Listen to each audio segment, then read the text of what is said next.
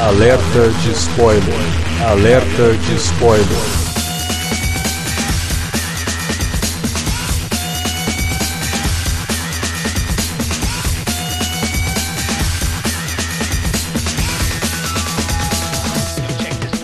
Olá, amigos! Eu sou o Alexandre e esse é o Alerta de Spoiler. No programa de hoje vamos comentar Era uma Vez em Hollywood, também conhecido como o novo filme do Quentin Tarantino.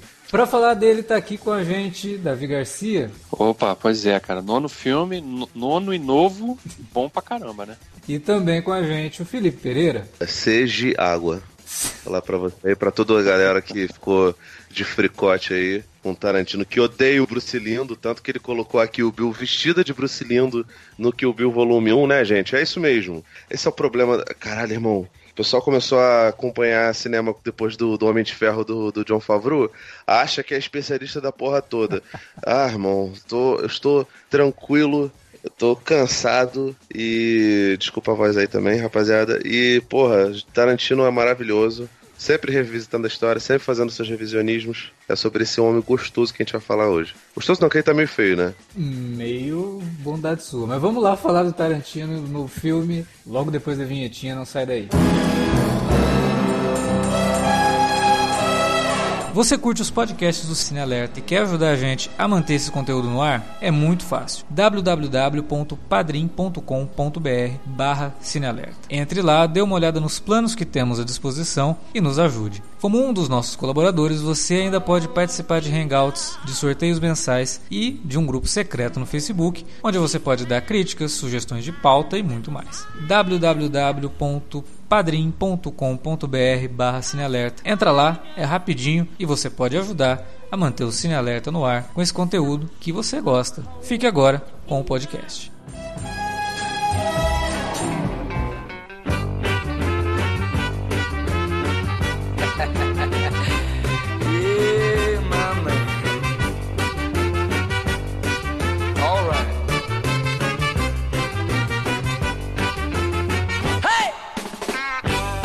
Cara, falar pra vocês, eu tava com um pouco de receio com esse filme. Porque desde que ele foi anunciado, eu tava assim, porra, Tarantino vai falar da Sharon Tate, vai pegar um tema delicado pra caramba, que foi um assassinato brutal, e o Tarantino não é nada é, sutil, sutil né? sabe? Não é o tipo de coisa que ele vai manjar de, de, de, comentar e tal. Aí ele começou a falar sobre o filme, sobre qual era a ideia dele. E uma declaração dele eu acho que deixa isso bem claro, né?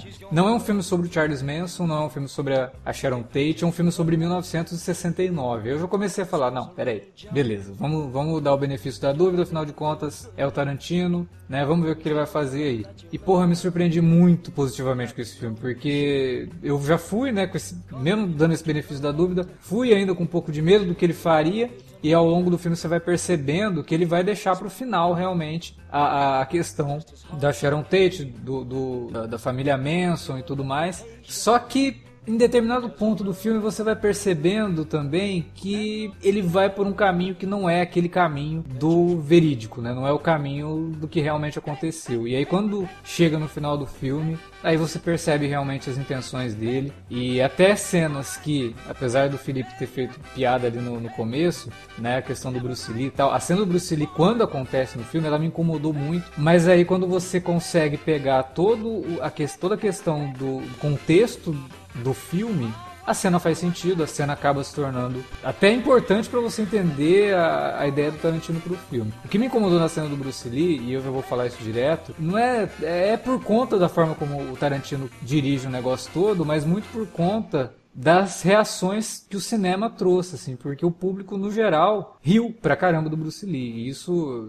aí eu tenho que dar o braço a torcer pra filha do, do Bruce Lee, né? fico imaginando ela assistindo o filme no cinema e todo mundo rindo do pai dela ali, de uma forma bem esquisita. Só que, como o Felipe falou lá no começo, contexto, gente, tem que entender o contexto do filme. Dentro do contexto, o negócio faz sentido duplamente, né? Primeiro porque, quando chega no final do filme e tem aquele Era Uma Vez em Hollywood, né? Porque ele só deixa o nome do filme pro final, você entende o que, que ele tá tentando fazer, e depois, quando você pega e fala, não, peraí, aquela cena do Lee não era. A gente não viu aquela cena é, no tempo real do filme, a gente viu numa lembrança do personagem do Brad Pitt. É um cascateiro, é um mentiroso. Exatamente. Então Ele a é cena. dos, dos dublês. Pois é, então é uma cena que, independente de qualquer coisa, num primeiro momento ela pode soar esquisita e ofensiva, mas dentro do contexto do filme, ela faz todo sentido. Apesar de não fazer sentido nenhum. Porque em 1969 não tinha ninguém em Hollywood capaz de fazer aquilo com o Bruce Lee. Assim, eu vi algumas coisas que, que, que o pessoal falou, eh, especialmente o que a filha do Bruce Lee disse, sabe? Ela encasquetou primeiro com o lance do, do Bruce Lee ter dito que ele venceria o Muhammad Ali fácil. Uhum. E eles acabam dizendo isso. Assim, fato é que, primeiro, não precisava ter, ter nenhuma ligação com a realidade. O filme do Tarantino é um documentário ou uma ficção. Segundo, segundo algumas das biografias escritas sobre o Bruce Lee, entre elas a da Linda Lee, ele realmente havia falado isso antes. E o Tarantino disse: primeiro, eu li isso numa biografia. Segundo, meu filme é uma ficção. E ela falou: por que, que ele tá apontando pros dois lados? É simples, porque o filme dele é uma ficção. E porque isso está no livro. Então não tem muita discussão pra, por, por esse lado. Outro, outra declaração que eu achei essa um pouco mais embasada, e ela até tem um certo sentido, foi do Karim Abdul-Jabbar. Não tô falando dele por si Assim, o Karim Abdul-Jabbar é um dos meus ídolos, não, só como ator, como também no esporte. Gosto muito do Karim. É, foi um puta de um, de, um, de, um, de um, jogador de basquete, o maior cestinha da, da, da NBA, e lá, lá, lá. E assim, ele fala que o problema da cena, e talvez seja isso que você tenha, esteja falando também, Alex, e de certa forma até concordo com ele, é que o Bruce Lee foi um cara que lutou muito para que o, o, o, asiático pudesse ter um certo protagonismo no cinema mundial, entre eles o cinema de Hollywood, né? Ele, ele diz, né, reza a lenda que a história do Kung Fu, a série que tinha o nosso querido David Carradine lá, o, pra quem não lembra, o Bill, e... E que foi treinado lembrar, né? por ele, né? É, pois é. E, e vamos lembrar que é, no, no Kill Bill, o vilão principal é o David Carradine e a heroína usa uma roupa que foi conhecida principalmente por conta do, do, do último, entre aspas, né, filme do, do, do, Bruce Lee, que é o Jogo da Morte, né? Aquela roupa amarela da, da Beatrix Kido, né, da noiva, é uma réplica da, da roupa que o Bruce Lee usa subindo aquelas escadas lá do Jogo da Morte, né? Aquele negócio meio, meio videogame que, que também influenciou um monte monte de, de, de jogos de luta, beat'em up, sabe? Uhum. Se não fosse aquele filme, provavelmente não existiria é, Double Dragon, Streets of Rage, né? Enfim. É... E no cinema também, né? Porque a ideia é bastante parecida com o Operação Invasão, com Dredd. Sim. Né? Com, com, com, com, coisas até mais. mais os filmes todos do, do, do Van Damme, é, os filmes de, de, de artes marciais que tem essa coisa de. Não, não só a escalada de prédio, como é o, o Operação Invasão, mas. E, e, tem uma porrada de outros filmes do Tony Jaa, aquele do, do Elefante, sempre esqueço. É o Ong Back. Ong Back, é. Enfim, esses todos são filhos muito mais óbvios, mas até o Grande Dragão Branco tem muito da estrutura do, do, do Jogo da Morte. E o Tarantino ele joga essas duas coisas. Assim, são, as, é, são, são duas coisas bem óbvias dentro do, do cinema dele. E o Tarantino é, sei lá, tem referências a, a, filmes poeirinha do Toby Hooper, diretor do Texas Chainsaw Massacre, né, o Massacre da Serra Elétrica, no primeiro Kill Bill. E que se você não, não, não tá acostumado com a filmografia do Hooper, você não percebe. Inclusive é uma cena que, que no original era o, era o Robert Englund, o cara que fez o Fred, Fred Krueger, né? O, o Tarantino ele joga muitas coisas assim. E no caso do o, o que o Karim Abdul-Jabbar reclama tem algum sentido, porque realmente o, o Bruce Lee sempre se sentiu mal, meio como um peixe fora d'água em Hollywood, apesar dele ser americano de nascença, né? Ele sempre se sentiu um peixe fora d'água por conta disso, tanto que ele teve que voltar para Hong Kong, pra China, fez os filmes lá e depois ele foi fazer o Operação Dragão e, enfim, não conseguiu voltar para terminar o, o, Jogo da Morte, tanto que o filme foi aquela coisa super retalhada lá. Enfim, então o Karim Abdul-Jabbar falar disso, tipo assim, você acaba, sabe? É, não, é... Tem, tem uma história por trás disso tudo que a gente não pode ignorar. Não tem como a gente ignorar. Só que a gente também não pode ignorar que a defesa do Tarantino, que é uma obra de ficção, é uma defesa plausível pra caramba. É, e é uma defesa e, que cara, tem que ser levada em tô... consideração. Eu acho que quando a gente vai analisar um filme, quando a gente vai analisar qualquer obra, a gente não pode pegar uma cena isolada e simplesmente criticar aquilo como se ela não tivesse um, um, uma função chamar, dentro do contexto. Um pouco chamar de racista. Até porque, assim, cara, pois sei é. lá, o, o Spike Lee reclamar do Django Livre, Django, ele é um personagem que ele é levado por um mentor branco, esse negócio todo, eu entendo perfeitamente. O Spike Lee não está errado nisso. O Spike Lee está errado em falar que só pessoas negras podem falar sobre pessoas negras. Cara, não, isso não existe. Porque eu, eu adoro Spike Lee. Cara, não, pelo amor de Deus. O cinema é uma, uma arte universal e as pessoas precisam falar sobre, sobre as coisas. É óbvio que você tem que ter um mínimo de respeito. E assim, o Django Livre não é um filme. Tanto que no, no, no próximo filme, no Oito Odiados, ele bota Samuel Jackson ali para ser o centro das atenções.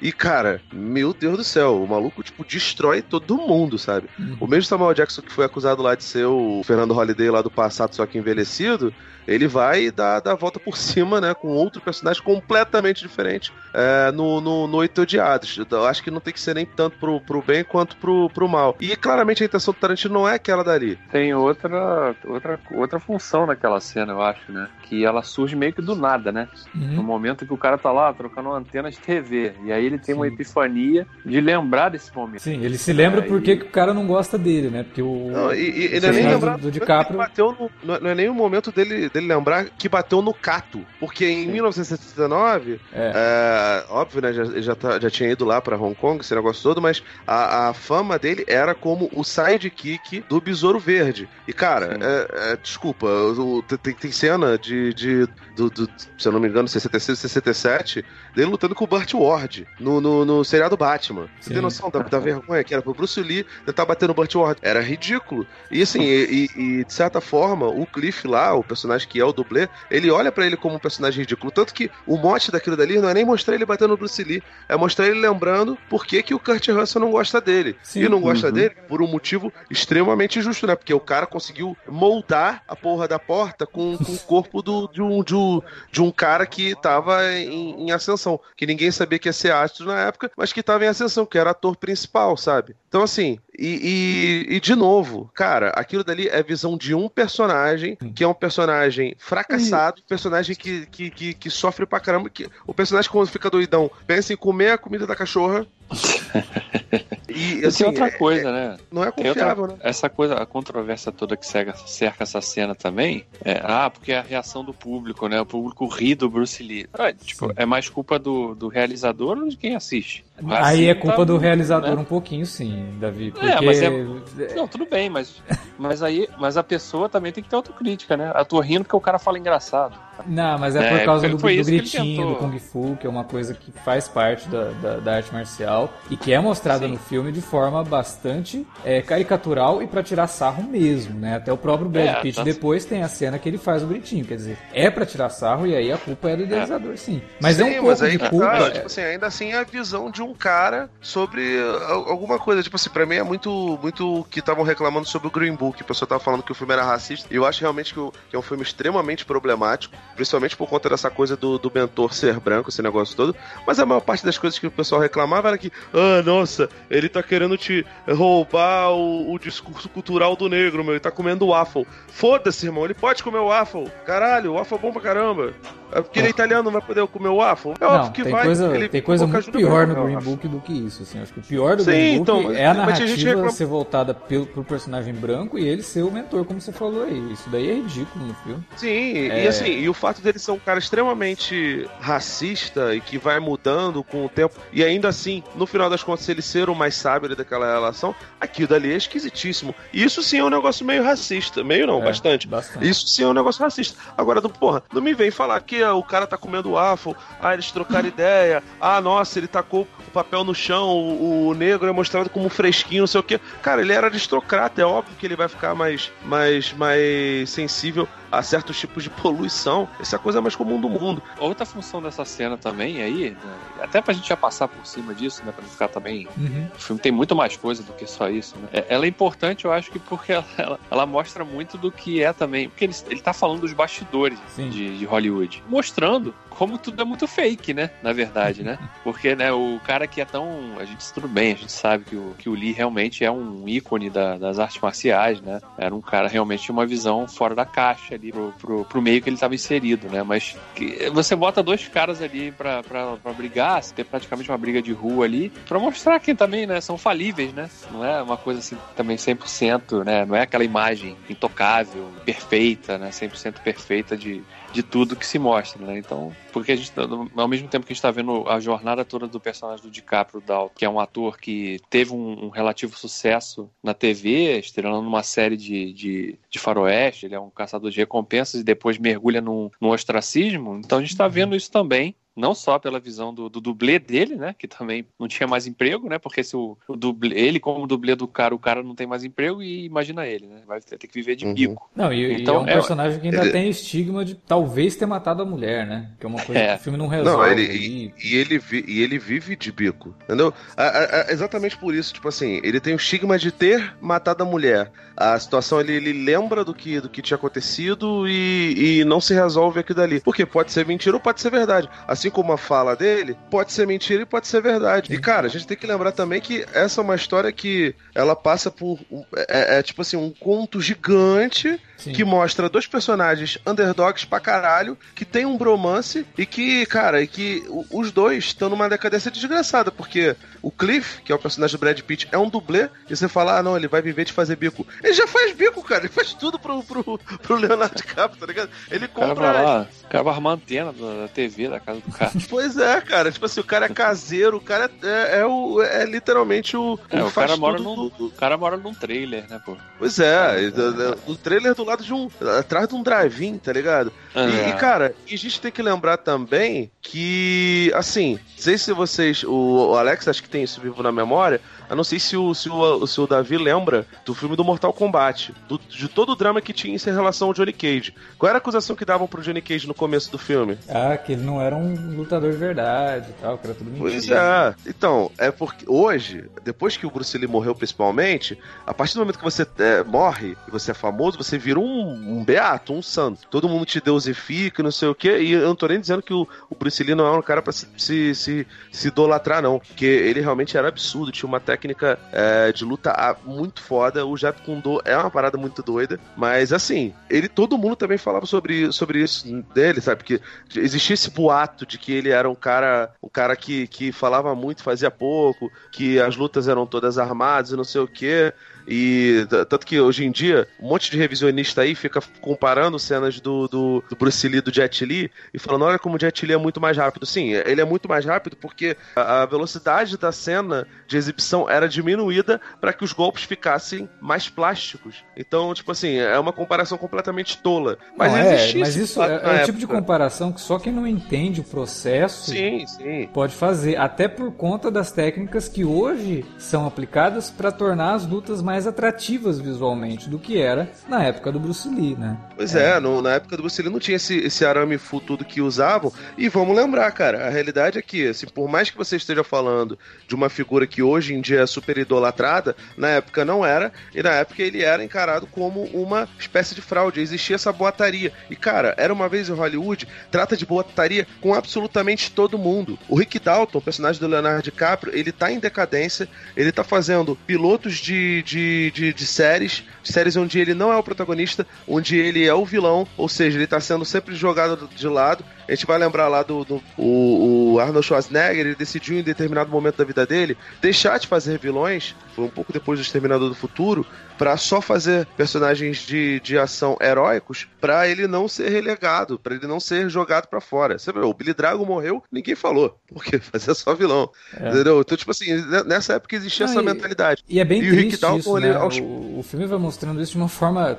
O filme é basicamente uma comédia, né? O, o Era Uma Vez em Hollywood. Sim, ele uma, é uma comédia... Uma comédia, uma comédia de erros, assim, bem, bem ao estilo dos Coen mesmo. É, é. Só que, porra, cara, a história dele é triste, né? Porque é a história de muitos atores que a gente conhece, que a gente sabe, a gente viu pois isso. É, e que o Tarantino, inclusive, ao longo de toda a filmografia, resgatou pra caramba, né? O próprio Kurt Russell, Pen Greer. Cara, em 98, 97, quem que falava de Pen Greer?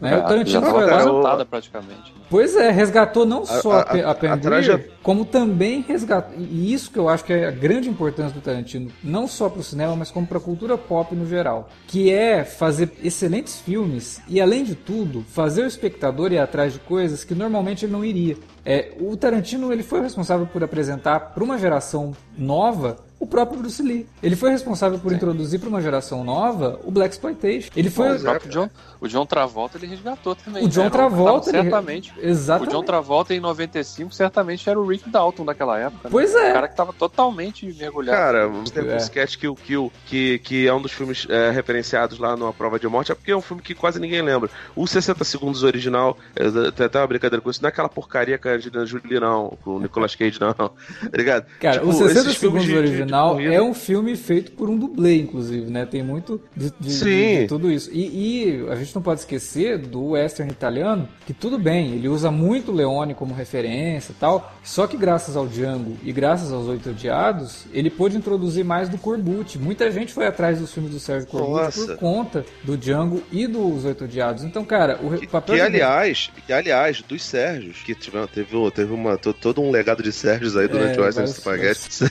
O Sérgio Solima. Era um nome comum Leão. na Itália nessa época. É, pô, cara, nessa época só dava. A TV tá, tá, tá dando desconto, né? Que, que nem o Enzo hoje em dia aqui no Exatamente. Brasil. Exatamente. Daqui o Brasil vai ter ainda uma, uma, uma fase de grandes cineastas chamado Enzo no futuro. O, o Corbucci, cara, é porque as pessoas lembram logo do, do Django, mas, cara, tem um filme chamado Vamos Matar Companheiros. E ele cansou de fazer filme, que, que é do caralho também, tem o Franco Nero. É um filme que fala sobre, sobre imigração mexicana. Então, o, o Corbucci, ele dedicou boa parte da filmografia dele a falar do do, do, da filmografia do, do, do Western, né? Uhum. A falar de, do, do oeste mexicano, sabe? E, cara, é sensacional, sabe? Ele, ele, ele, ele faz um negócio lá. Se não fosse ele, com certeza, Jean-Maria Volonté não teria feito vários filmes de Western também, que eram um puta de um ator, sabe? O nego lembra muito do Juliano Gemma, do Franco Nero, Terence Hill, Bud Spencer. Ah, o né, do, era, do, era do... sensacional. O era maravilhoso. O próprio Clint, que, e cara, a trajetória do Rick Dalton em alguns pontos, eu falei, só falta no final ele virar diretor. Porque é muito parecida com o Clint, que o, o, o, o Baltulaw é muito parecido lá com. Agora eu não lembro, esqueci o nome do, do da série do, do, do, Clint. Mas o, o Clint isso também, ele estava desistindo de fazer cinema. É, ele foi, recebeu o convite para fazer a série, a série, fez durante um tempo, depois ele foi pra, pra Itália e aí conseguiu se reinventar. Voltou para os Estados Unidos, começou a fazer os próprios filmes, é, conversou com o nosso querido Don Siegel, Don Siegel ajudou ele. Os primeiros filmes que ele dirigiu, o Don Siegel é, foi foi meio que o consultor dele ali, não oficial, e ele se, se reinventou. A gente não sabe se o Rick Dalton faria isso, mas, de novo, cara, é uma história sobre underdogs. As, o, o, as pessoas bem-sucedidas do filme, elas são olhadas de muita distância. É. A, a, Sharon Tate mesmo. É uma ideia, que, né? Que talvez seja. É, eu acho que é, é isso que é, é mais exatamente. importante. Assim. São, são ideias. Ela, ela, assim. ela, ela a, a, Sharon Tate, cara, ela é quase um, um ídolo que ele mal toca porque o, a, o fim da vida dela foi extremamente trágico e ele tomou muito. Não tô falando que a do, do Bruce Lee não foi, não. Foi muito trágico. É. Mas assim, foi, foi, foi, um negócio brutal que atacou os Estados Unidos de uma forma tão grande, né? Uma, uma, uma, uma atriz que, assim, a Margot Robbie, ela é linda, indiscutivelmente. Mas, gente, a Sharon Tate era absurda. Ela era linda. Ela, e ela tinha. E eu achava ela uma atriz sensacional. O, o, é porque, tipo assim, infelizmente a gente vê muita coisa muita coisa de comedinha, né? Ela fez aqueles filmes com o Jim Martin, fez Sim. Dança com Vampiros com o próprio Roman Polanski na época que eles eram um, um casal. Assim, você vê, ele não. Ele, ele mal, maltrata da história do Roman Polanski, ele maltrata da questão do Charles Manson. A Sharon Tate, que aqui mais tem tempo em tela, ele também não aprofunda, ele coloca ela como se fosse um bibelô, que ela era isso, um objeto de adulação e de idolatria e só. E o resto são todos underdogs. É o dublê, que é um cara que é acusado de, de matar a própria esposa. É o ator que está em decadência e que, no meio de um piloto, de um, uma série que pode nunca dar certo, diz que fez a sua, o seu melhor desempenho, aliás, numa cena linda, absurdamente linda, e todos eles são envolvidos em boataria o tempo todo. A conversa do Rick Dalton com aquela garotinha, meu Deus do céu, cara, tipo, é, é, é de uma profundidade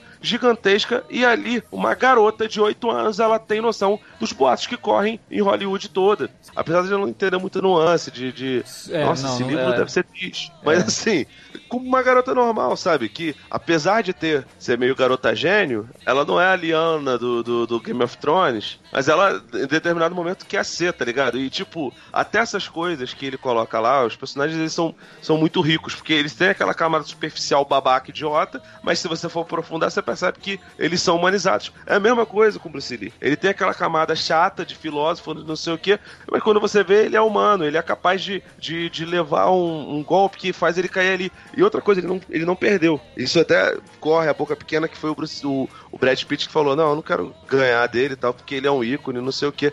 E cara, sinceramente, o que aconteceu ou não aconteceu dentro do set, primeiro, é muito difícil de, de, de se conferir se foi verdade ou não. E segundo, não serve de argumento para nenhum dos lados. Nem do Karim, nem da filha do, do Bruce Lee, nem de ninguém. É, então, o Tarantino ele teve a, o bom senso de não terminar a luta, né? Ele, ele, ele para a luta na metade, então a gente fica sem saber exatamente o que aconteceu. Mas como eu falei lá no começo, de qualquer forma, o Brad Pitt, personagem dele, não é um narrador confiável. Então, não dá pra gente saber. E, e, e a mágica do, do, do, filme toda é essa, cara. Então se você tirar isso do pois é. filme, é. se você. É, é... é, porque é uma, é uma fábula, né? Ela Exatamente. Tá, ela, ele te dá em vários momentos várias dicas de que, olha, isso aqui é uma obra de ficção realmente. Não é uhum. só porque eu tô mostrando dois personagens ficcionais que o resto todo é verdade. Sim. O contexto, sim né? O contexto histórico, sim, mas é. os acontecimentos que vocês estão vendo aqui, né? Por exemplo, um exemplo, né? Eu tinha visto alguém falando isso quando, logo no início, né? Quando a gente vê aquela cena na,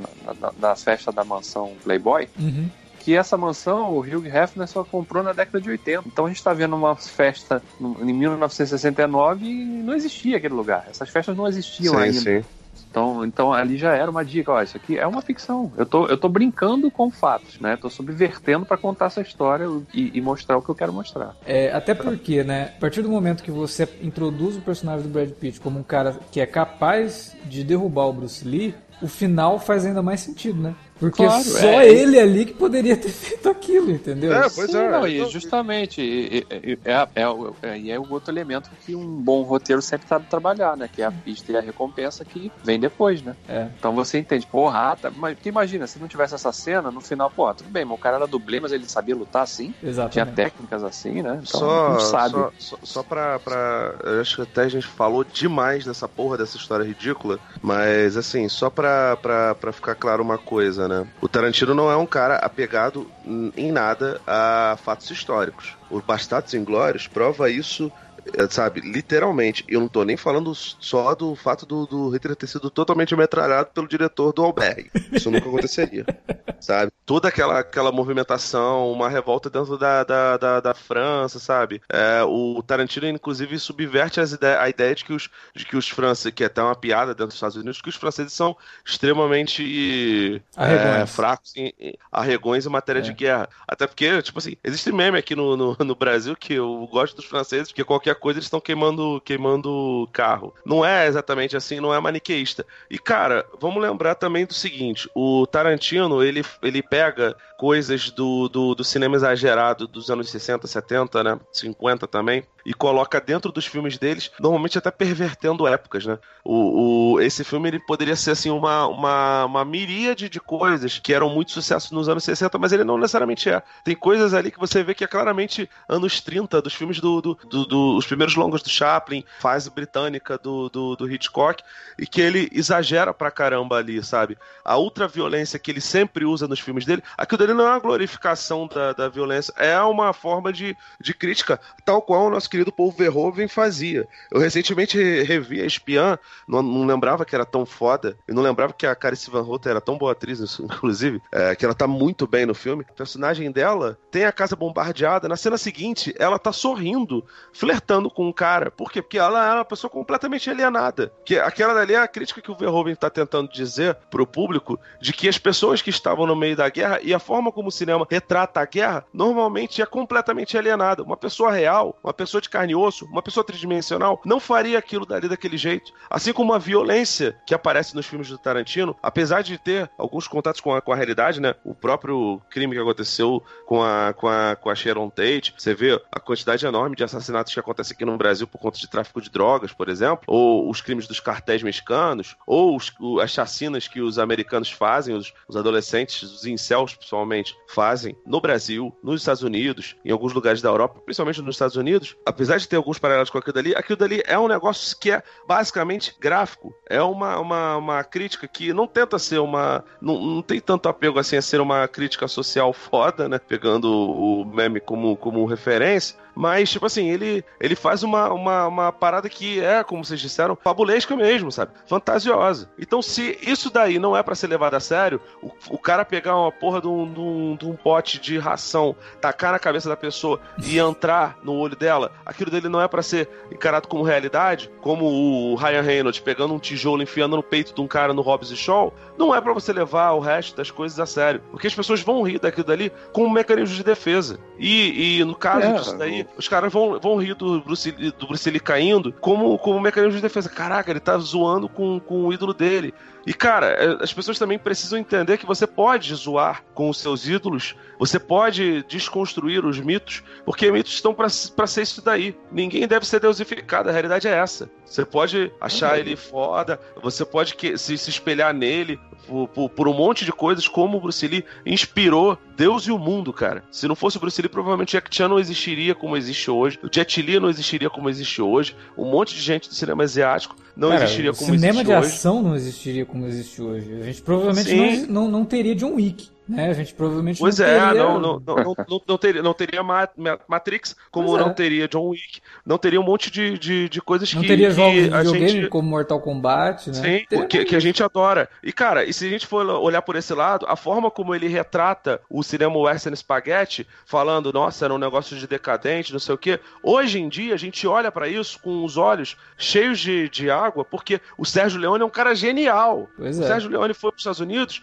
e fez Era uma Vez na América que é maravilhoso. E não à toa o, o Tarantino e o amigo dele, Robert Rodrigues, pegaram emprestado o nome, Era Uma Sim. Vez, em alguma porra de um lugar, para poder fazer seus filmes. No caso, o Rodrigues fez o Era Uma Vez no México, que também é um filmaço.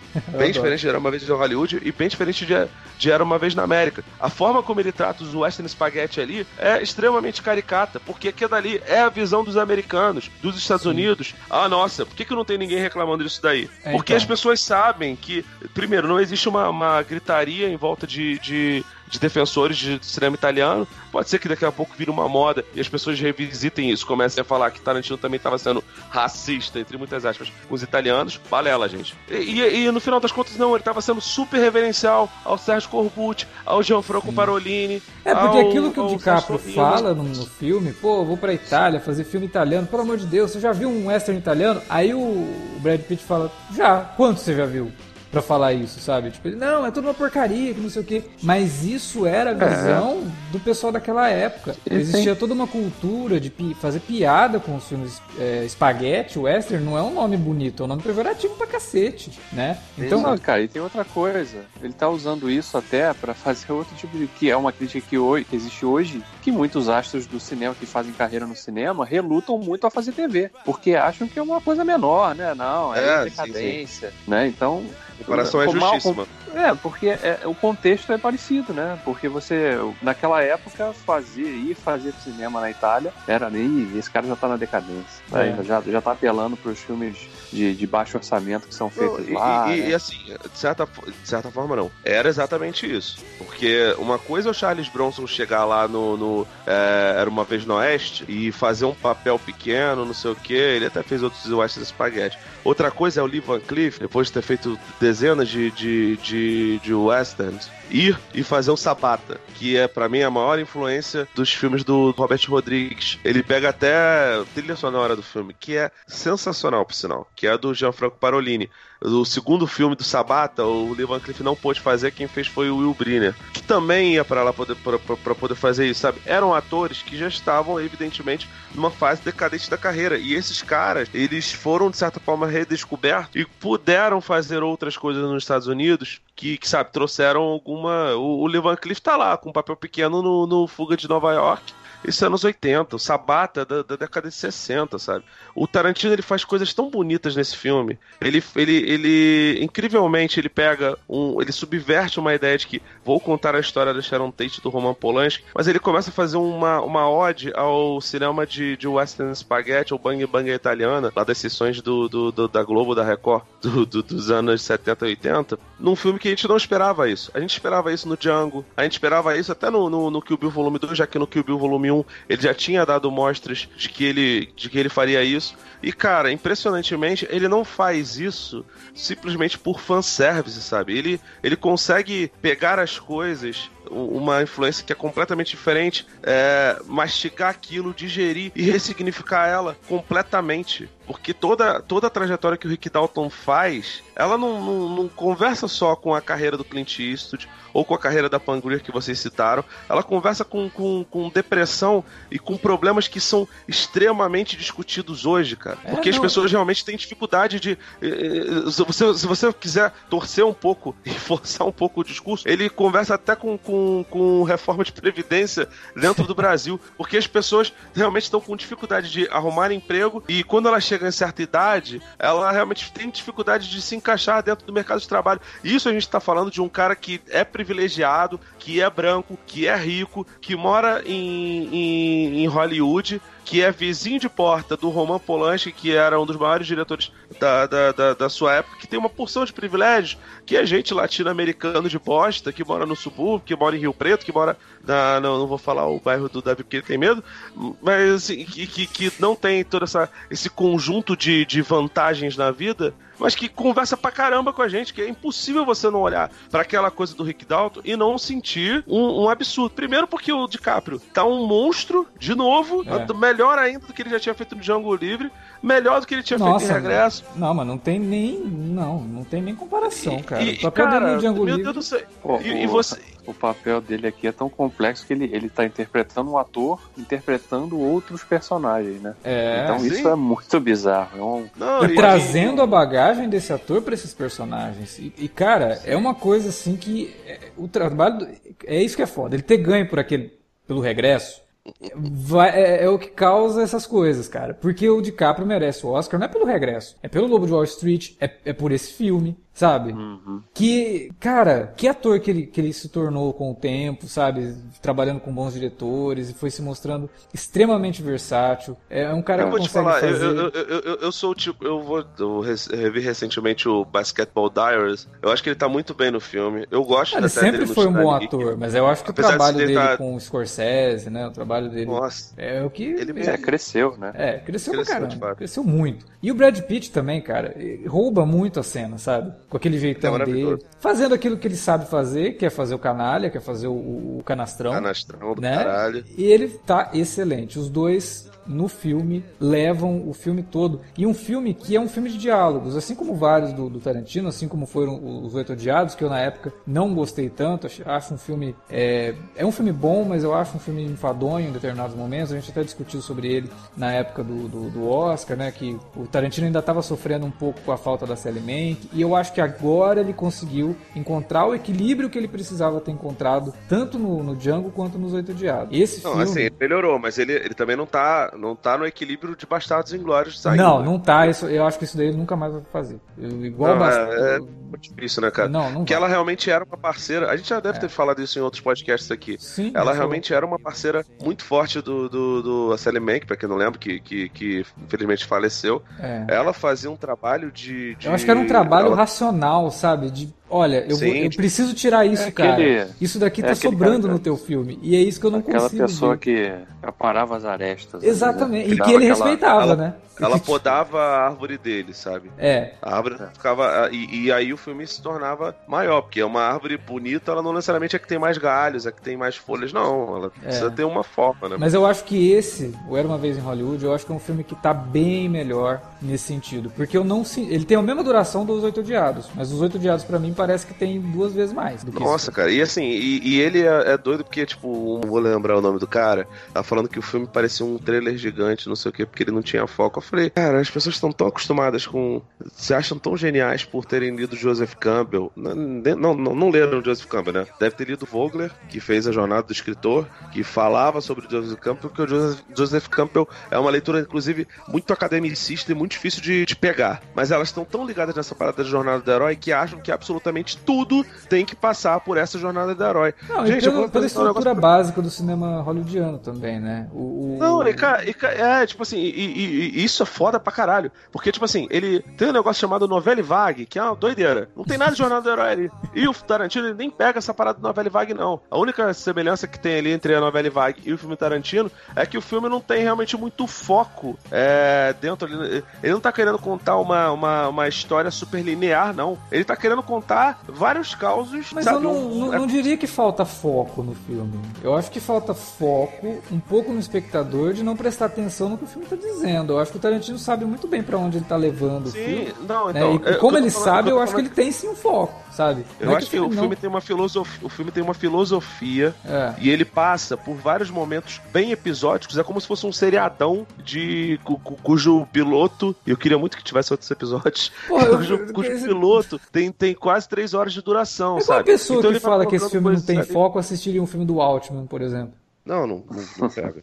É porque não pega, pessoa... não pega de jeito nenhum, cara. As pessoas estão mal acostumadas a ter aqueles filmes que, que são muito episódios, como o Felipe falou, mas com, com ganchos a todo momento, né? Puxando para outra cena, né? Como se fosse como se estivesse lendo um livro do Dan Brown, né? É. Fazendo aquela coisa assim, né? Tipo, tem que acontecer alguma coisa muito impactante na, com 15 minutos do filme, depois tem que acontecer outra com meia hora. Aqui não é assim. O ritmo é não, é totalmente não. outro. É um filme que se permite respirar, né? Tem muito diálogo, sim, mas os diálogos diálogos são todos com muito propósito, muito contexto e com muito significado para o desenvolvimento desses dois personagens que são o, o foco dessa história, né? E ao mesmo, ao mesmo tempo a gente está vendo num paralelo, né?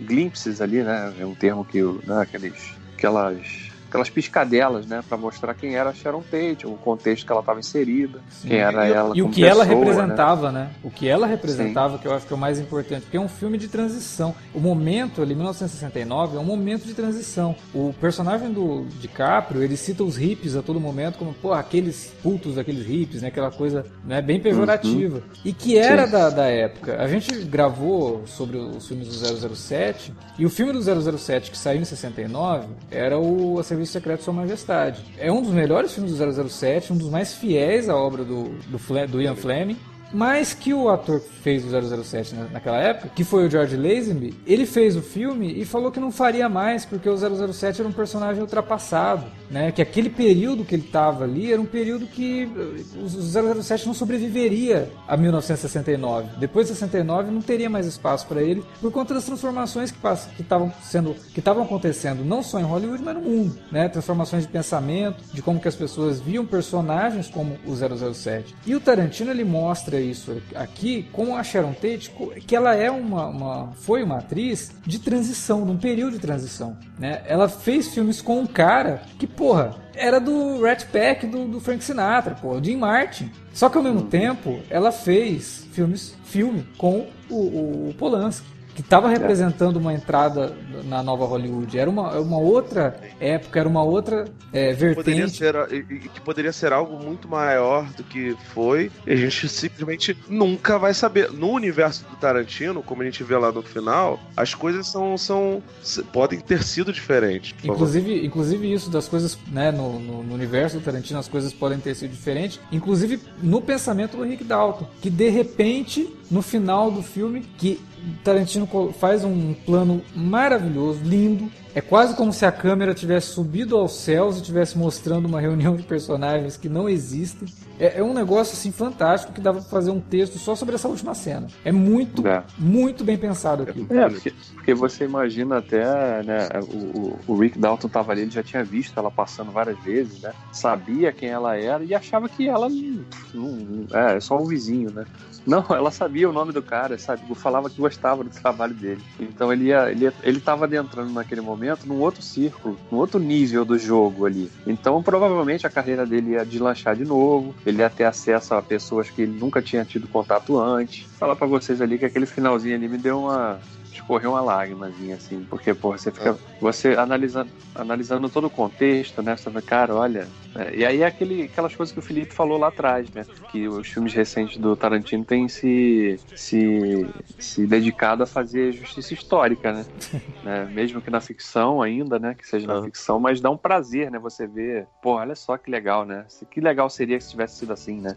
É, tipo, e, e eu acho que ele até, nesse ponto aí, ele é extremamente respeitoso. Até as cenas do Bruce Lee com ela, olha aí que doideira. Ah. Cara, o que, o que eu acho muito doido é porque o filme ele tem vários momentos bem episódicos e é aquele, aquela sequência final de ação que é um negócio assim que, nossa, cara, porque assim, a vontade era, gente, surubão agora, tá ligado? E assim, no final das contas, o filme, ele é meio que um, um bacanalzão mesmo, sabe? Porque Hollywood é um bacanal absurdo, saca? Assim, ao mesmo tempo que você acha muito doido o, o, o Cliff ficar flertando com meninas hips, apesar do patrão dele não gostar de hips, ele tem uma, uma mentalidade diferente da do patrão dele, e aquele receio de a garota que ele tá levando lá pro rancho dos Manson, é, receio dela ser menor de idade, esse negócio todo, tá? Aquela, aquela parada meio, meio, meio agressiva. E depois ele encontrar o Bruce Dern lá no meio da, da, da casa. E, tipo assim, é, momentos super contemplativos onde os hippies estão basicamente sentados ali. Eles não estão planejando nada, eles não estão discutindo nada. O próprio Charles Manson, ele é um personagem muito aéreo ali no filme. Ele não, não deixa em nenhum momento o cara se, se glorificar. E em determinado momento você acha que vai acontecer como acontece na verdade verdade, porque o Charles Manson ele, ele culpava o Terry, que era o cara que morava na casa dos, dos Polanskis, pela carreira dele não, não decolar, né? O Charles Manson achava que ia ser mais famoso que os Beatles, como músico e tal. Não decolou, evidentemente, né? E ele era um cara de uma lábia absurda, tipo, muitas meninas perto dele, né? Muitos garotos, muita gente muito nova. É, perto dele. T todas essas coisas, ele, ele não glorifica e não deixa chance de glorificar o Charles Manson. Ele não glorifica o Polanski. É, essa foi até uma das. das pra ter certeza absoluta. Se ele tira a cena do Bruce Lee tem uma cena do, do, do Polanski rindo pra câmera em close, já ia ter um monte de gente reclamando também. Como se, enfim, na época o Polanski nem tinha cometido os crimes que, que cometeu. E eu não tô aqui para ficar defendendo o Polanski, não, que ele foi realmente um, um imbecil escroto, vilipendiador. Mas assim, ele. Inclusive, ele não... com, inclusive com a própria Sharon Tate, né? Sim, sim. Sempre, não é flor que se cheire. Eu não vou julgar a obra do cara pelo, pelo cara, mas assim, não, não era fluxo cheiro mesmo de fato. Mas assim, ele não glorifica o Polanski, ele não deixa glorificar o Charles Manson. Tanto que assim, o cara, o ator que faz ele no, no, no filme e fazer ele agora no Mind Hunter é grande grandes merdas, cara. Assim, a gente vai ver ele no Mind Hunter. Eu ainda não vi a segunda temporada. O que, pô, não, não era uma vez na, em Hollywood, é ridículo de, de, de, pequeno. E todas essas coisas, todos esses mini episódios formam esse grande pilotaço, né? Essa, essa grande primeira temporada, né? Ou única temporada, ou minissérie que era uma vez em Hollywood, basicamente para poder conversar com a maior parte da carreira, que é a carreira do, do Rick Dalton, um dos protagonistas, que era um ator de seriados. Ele foi fazer cinema quando ele foi pra Itália. Assim assim como o Clint Eastwood fez. E, cara, que, que, que, que beleza, que, que coisa linda que, que é essa, essa parada toda. Né? Eu acho. Não vou nem falar do, do, do, do, da cena final, da esposa italiana dele reclamando pra caramba, gritando toda sorte de palavras que eu só conheço as palavras italianas, só, só os palavrão. Não sei vocês. Aquilo dali eu entendi perfeitamente, não precisava nem de legenda. Pelo menos na sessão que eu fui não tinha legenda, mas sabe, sai, sai tudo perfeitamente. Você consegue entender o que a menina tá falando. Então, assim, ele, ele vai juntando tudo isso pra, de novo, como ele fez lá em Bastardos Inglórios, glorificando o cinema, o cinema francês, pré-segunda guerra, falando até um pouco sobre o, o cinema alemão através do Michael Fassbinder, Fassbender, especialista em cinema alemão é, pré-segunda guerra mundial, assim como ele faz uma ode aos filmes de guerra, como ele no Django faz um pouco sobre ele, apesar de não gostar tanto, uns com os filmes de, de, de, de faroeste e com filmes onde os, o, o, com Black Exploitation também, como ele já tinha feito também no, no, no Jack Brown, como ele faz com filmes de máfia, como ele faz no, no, no Cães de Aluguel, como ele faz com, com literatura de, sabe, aqueles Pulp Fiction, aqueles livrinhos pequenininhos no próprio é, Pulp Fiction, como ele faz com o cinema oriental de, de artes marciais em Kill Bill, ele faz uma puta de uma ode nesse filme. E é, e é lindo, cara. É lindo que ele, as homenagens que ele faz pros seriados, que normalmente são muito esquecidos, dos anos 50, anos 60. Isso inclui Star Trek, que a gente adora e que vive discutindo hoje por conta de Discovery, por conta de, de Enterprise e dos filmes do, do JJ Abrams, Twilight Zone, toda essa, essa, essa sorte de coisas é muito homenageada dentro do, do filme. Ele conseguiu transformar a Zoe Bell numa atriz, cara. E é uma atriz maneira. Eu adoro ela na prova de morte. Eu gosto até ela no, naquele Mercenários, tá ligado? Eu esqueci o nome agora, o, o Mercenário das Minas lá da, da Asylum. É, é muito divertido, cara. Ela hoje ela consegue. Ela além. Ela sempre foi dublê e uma ótima dublê. Mas ela hoje faz filme, cara. Ela, ela, ela, ela protagoniza é, filme de ação. Podem não ser os melhores filmes do mundo. Evidente que não são. Mas assim, ele, ele deu espaço para um monte de gente que era underdog, cara. A história da Zoe Bell é muito parecida com a do Rick Dalton, cara, com a do Cliff, sabe? Só que a diferença é que a Zoe Bell deu certo o Cliff não. Talvez o Cliff não, não, Era uma vez em Hollywood 2 tivesse um filme que ele, que ele protagonizasse, sabe? Acho muito difícil. Porque, é, eu acho que a, é, a, temática ali, como é muito parecida com a história do Burt Reynolds e do Hal Needham, provavelmente o Cliff viraria um diretor de cinema e traria o personagem do, do, do DiCaprio para fazer filmes com ele, né? Como o Agarne Se Puderes e aquela coisa toda. Pois é. E, cara, tudo tão bonito, né, velho? Tipo, ele consegue fazer uma, uma, uma narrativa que é super fluida. Então, cara, a pessoa falar que o filme não tem foco, que o filme não tem estrutura. Sinceramente, cara, pô, cara, tem que parar, você tem que parar de ficar vendo Power Ranger, cara. E, e, e apreciar. Eu não, não acho que exista cinema de verdade cinema de mentira. Pra mim é tudo cinema. Sim. Existem filmes bons tudo bom, cara. Tudo que é bom sim, tem sim. espaço. Então, tipo... Eu acho que existem filmes legais e filmes que não são. É. O, que eu, o que eu achei nessa linha um pouco do, do de todo o respeito que ele teve para tratar dessa história da, da Sharon Tate também, o que eu achei muito legal e que a gente viu ao longo do filme, principalmente na, nas cenas envolvendo o Rick Dalton, né? Porque a gente vê ele sendo inserido digitalmente lá, que rendeu uma piada ótima, né? Que ele, porra, perdi o papel do Fugindo do Inferno pro Steve McQueen. Nossa, né? A gente vê, vê aquela cena ali, né? A reconstrução dela, foi, ficou muito legal aquilo ali. Da, da, mesma forma que pô, o Tarantino comprou os direitos dessa série Lancer pra ele poder fazer aquela, reconstruir aquela cena ali, porque aquela cena foi inspirada numa cena do piloto né, dessa série. E para poder fazer aquilo, né? E a gente tá vendo ele ali com o Timothy Olyphant também, que também não deixa de ser uma piada, porque o Olifan ficou famoso recentemente por fazer um, uma pois série é. de um faroeste moderno, né? Sim. Então, também é, funciona muito legal ali. É, então, tudo isso. Mas quando a gente vê as cenas da Sharon Tate, quando a gente vê a Margot Robbie entrando no cinema para ver o filme dela lá com o Jim Martin, a gente está vendo na tela não a, Meg, a Margot Robbie fazendo a Sharon Tate, a gente está vendo a Margot Robbie fazendo a Sharon Tate numa sala de cinema assistindo a verdadeira Sharon Tate na tela. É. Então você vê, né, uma forma muito legal de fazer o filme dentro do filme e a reação de uma plateia vendo aquele filme que, que era de verdade, né, um filme que existiu e que, que fez sucesso. Então até nisso eu achei que foi uma, uma sacada muito legal dele, sabe, de deixar o personagem ficcional realmente aparecer onde ele quisesse colocar esse cara, mas a, a figura histórica ali, a figura que teve um final trágico, ser respeitosamente mostrada e retratada, né? Sob o ponto de vista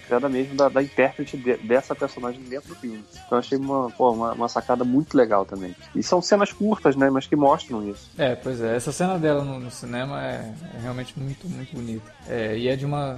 E aí eu tenho que me retratar, né? Eu tinha falado lá no começo, pô, o Tarantino não tem essa sutileza pra falar do. Pois é, mordi a língua, né? Porque ele tem. E, e, e, isso que eu falei da cena final, isso que eu falei agora dessa cena da, da, da Margot Robbie, é, tudo se resume resume a sutileza, realmente, sabe? E é um trabalho sutil do Tarantino, é, e por isso que eu acho que talvez, não acho que é o melhor filme dele, de forma alguma, mas talvez seja o filme que mais mostre o amadurecimento dele como diretor, mais ainda do que eu vi no, no Bastardos Inglórios, que para mim era o filme que mais mostrava ele é, amadurecido como diretor. Aqui eu vejo o, o, Tarantino amadurecido mesmo, não só como diretor, mas como um artista, né? não, não, não só diretor, mas como artista, como roteirista, como um diretor e até como pessoa, por várias coisas que ele faz no filme de forma respeitosa e como eu falei, sutil. Ele conseguiu ser sutil nesse filme, que é uma palavra que eu acho que as pessoas não, não colocariam na mesma frase né, para definir. Né? Quentin né? Tarantino. Então, é. cara, filmaço, Era Uma Vez em Hollywood. É um filme que eu acho que vale muito a pena. A gente estava até comentando, né, Davi? Que você, uhum. quando, não quando você conhece a história da Sharon Tate vai ver o filme, você fica na expectativa de algo muito ruim, né? Você fica, pô, esse filme não vai acabar Sim. bem, eu vou sair daqui e tal.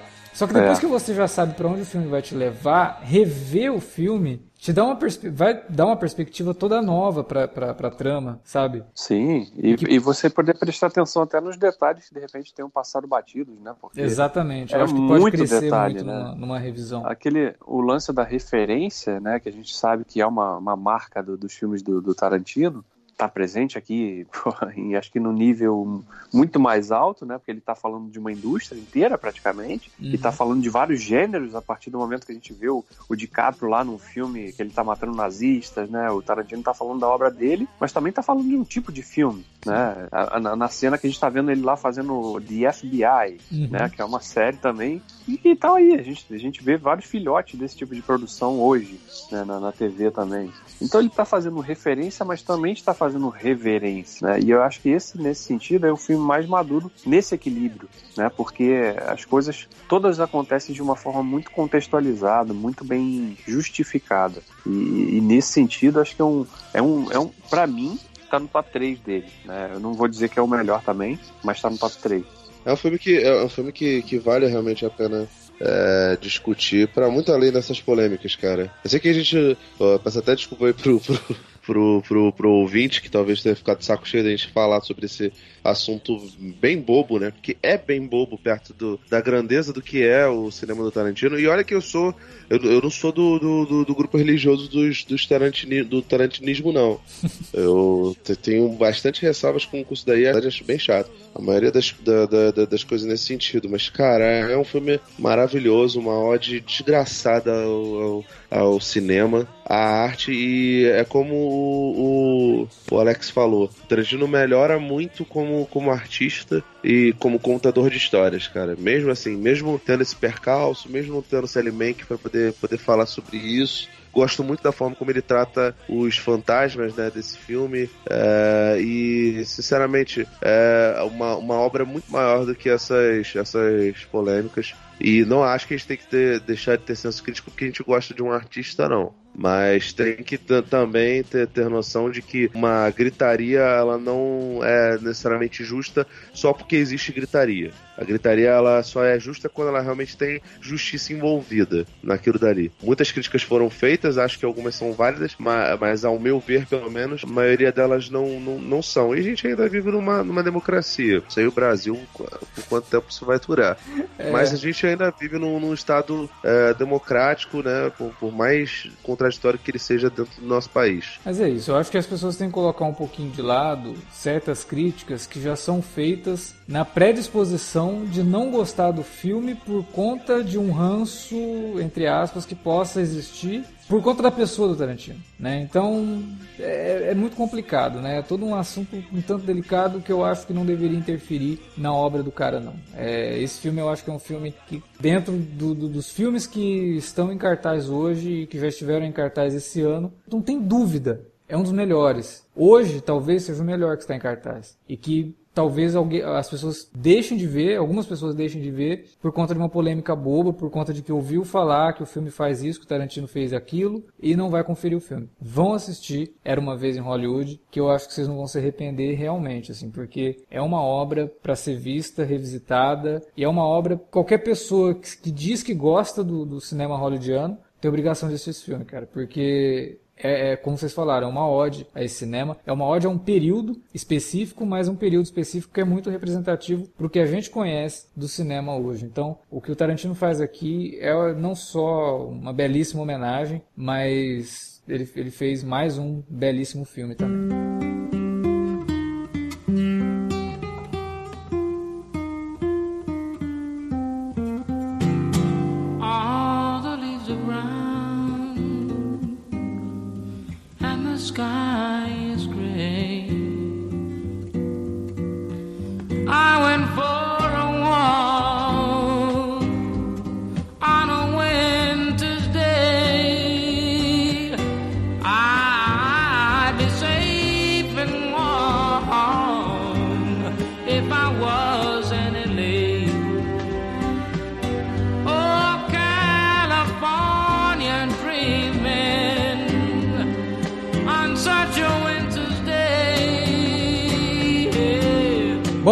Gente tinha para falar sobre Era uma vez em Hollywood. E agora a gente deixa para você aí que assistiu ao filme, ouviu o nosso podcast, comenta na área de comentários ou manda um e-mail para alertavermelho@cinealerta.com.br. Você também pode falar com a gente nas redes sociais, facebook.com/cinealerta ou arroba cinealerta no Twitter. Utilize as redes também para divulgar o nosso conteúdo. Por falar em divulgar o conteúdo, Davi tem vídeo lá sobre o, o, o Era uma vez em Hollywood no canal, né, Davi, no, no, no Dude. Sim, eu e a Juliana estamos lá, ou Juliana e eu, prefiro, falando do filme também, do que a gente gostou, do que chamou mais atenção pra gente. Não nessa abordagem tão mais profunda que a gente faz aqui no podcast, mas em formato um pouco mais dinâmico, né? Que o vídeo exige. É. Confiram lá. Assistam, tá bem bacana. Ser, desculpa aí por ser lentão aí pra você, tá, querido? eu tô, tô, tô, esperando o vídeo que você vai fazer sem camisa, cara. Vai ser só no, quando, quando lançarem a série do He-Man agora. Bom, galera, é isso. A gente volta não sei quando com alerta de spoiler, mas tem alerta vermelho chegando por aí. E a gente se vê. Valeu pela audiência. Até a próxima. sunshine.